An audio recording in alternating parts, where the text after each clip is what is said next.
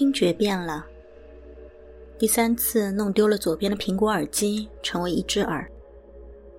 重新在旧衣服口袋里翻出有线耳机，已经卷入洗衣机转了一圈，出来还是能照常使用，毫无杂音。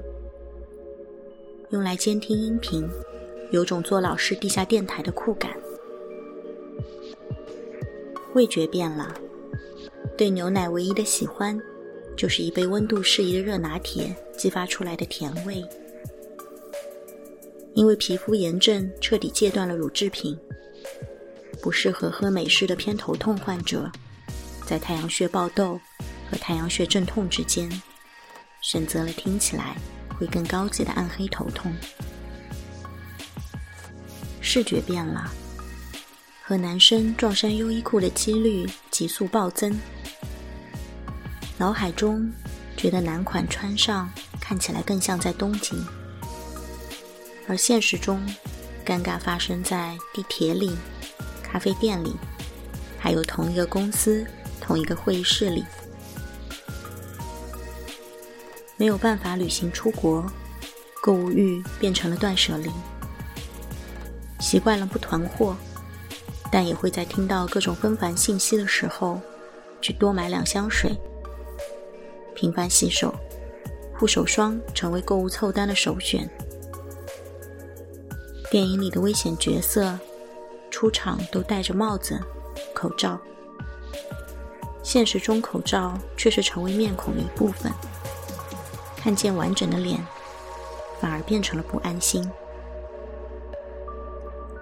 公司开始安排人员调整，受到各种旁敲侧击的询问、打听。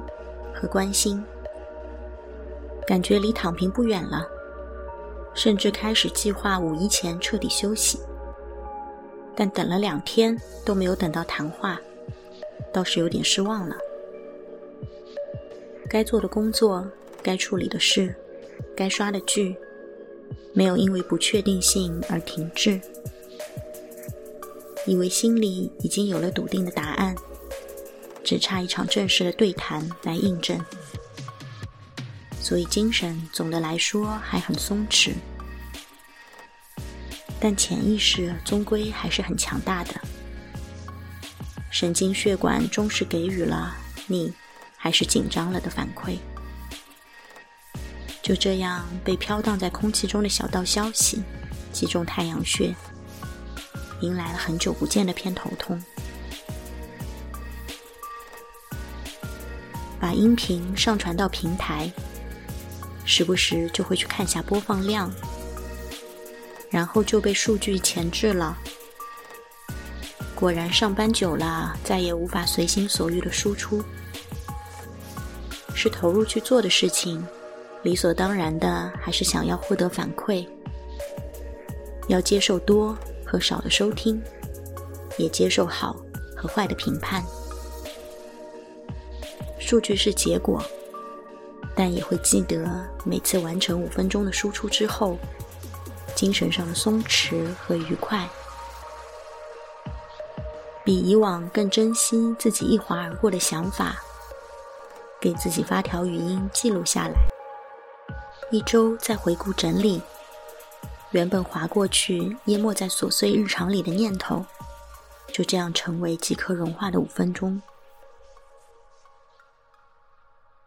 本月创下了进电影院最高频率的记录，几乎是以每周一场的速度抓住能在现场看片的机会。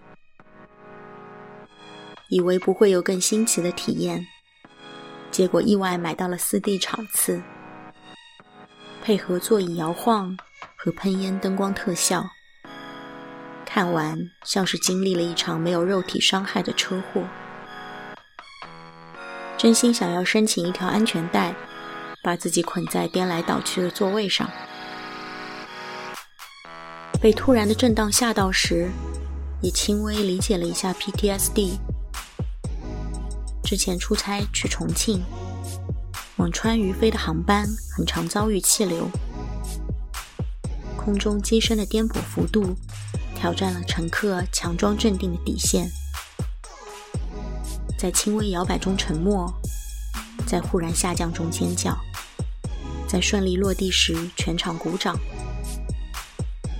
到重庆后又点了一顿烧烤，一切都很好吃的城市，连火锅都可以一个人坐一桌，毫无违和感。除了点单，遇到了方言困难。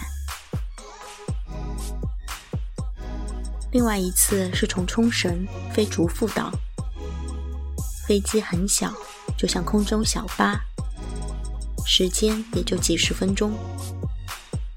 日本乘客都像是赶去另外一个地点上班，穿戴精神整齐，淡定的在颠簸中翻阅报纸。只有游客如我们，像是惊恐的鹦鹉，顶着一头早起的乱发，一直瞪着窗外。忽然发现可以写下更多的文字，只要对着屏幕，坚持敲打键盘和删除。在现在的马拉松会议里，和我无关但却无法退场的时间里，只要一直敲打文字，